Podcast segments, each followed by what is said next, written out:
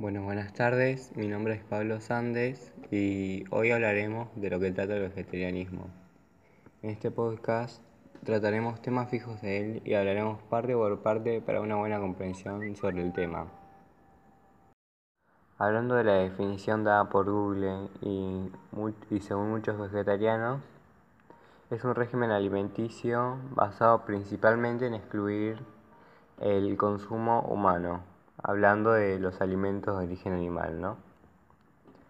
También vamos a explicar, eh, queremos explicar que va más allá de comer o no carne animal, sino que luego de varias entrevistas ellos hablan de el respeto que se le tiene hacia un animal, porque esta es una de las razones en las que mayormente el 99% de los vegetarianos coinciden, es que hablan desde un lugar a los sentimientos que tienen hacia los animales y esa es una de las razones por las cuales se vuelven vegetarianos.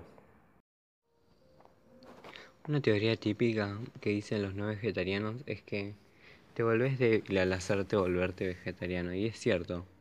Y en los casos que no se controlan o solo lo hacen por moda, claramente pasa esto.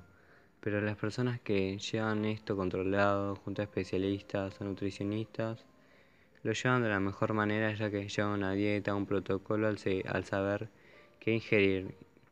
Entonces reemplazan de manera sana la carne y sus nutrientes, entre otras cosas, acompañados de especialistas.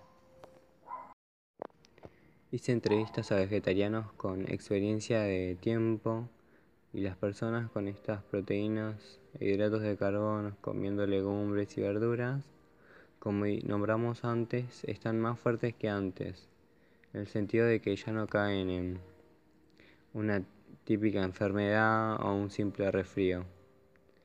Para finalizar este podcast quiero hablar de los hidratos de carbono que son bastante consumidos por todos, pero esto es un gran aporte para los vegetarianos ya que no contienen carne animal ni derivados. Lo, lo que aportan estos hidratos de carbono es que proporcionan la energía a nuestro organismo a lo cual esta energía permite realizar todas nuestras actividades, por ejemplo el trabajo, actividades recreativas y deportes. Y esta energía también lo que hace es mantener nuestra temperatura, por lo cual un vegetariano en su debido cuidado puede llevar una vida muy sana con las defensas altas.